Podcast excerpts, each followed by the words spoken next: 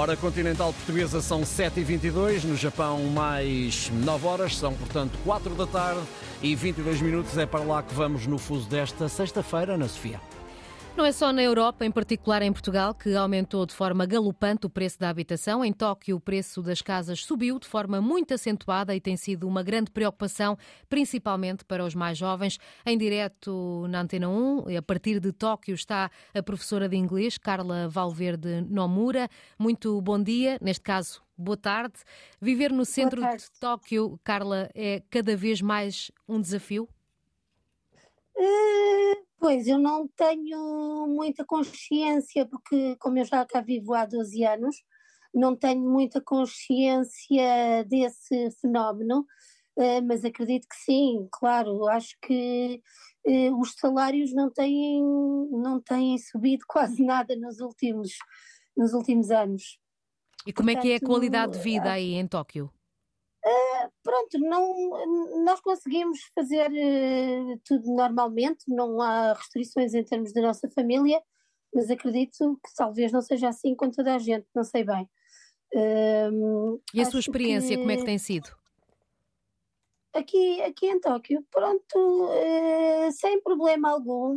Pronto, claro, a língua é um bocado difícil, isso não há dúvida nenhuma, mas, mas tudo se ultrapassa e tudo se aprende.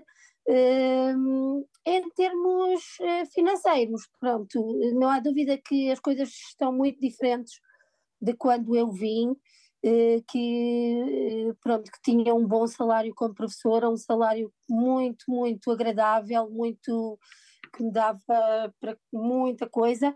Hoje em dia já não é assim, enfim, mas continua a haver coisas que coisas que podemos fazer sempre é, vale a pena eh, eh, em que áreas viver? Ou seja, vale a pena ainda viver, apesar do salário não ter aumentado, vale a pena viver ainda? Eh, eu acho que pode valer a pena, mas é assim, para vir e ter que aprender a língua e todas estas mudanças culturais, porque é, uma, é mesmo uma grande mudança.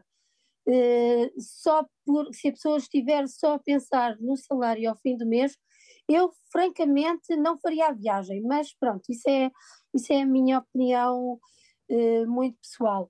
Por outras coisas, pela cultura, para ver ou aprender alguma coisa que sei, ou de, em termos do anime, por exemplo, ou jogos de computador. Eh, há muitas coisas aqui que só acontecem aqui em Tóquio, é verdade. Eh, por esse fator cultural, eu acho que já é uma boa aposta. Só pela parte financeira, eu acho que essa parte já está um bocado ultrapassada.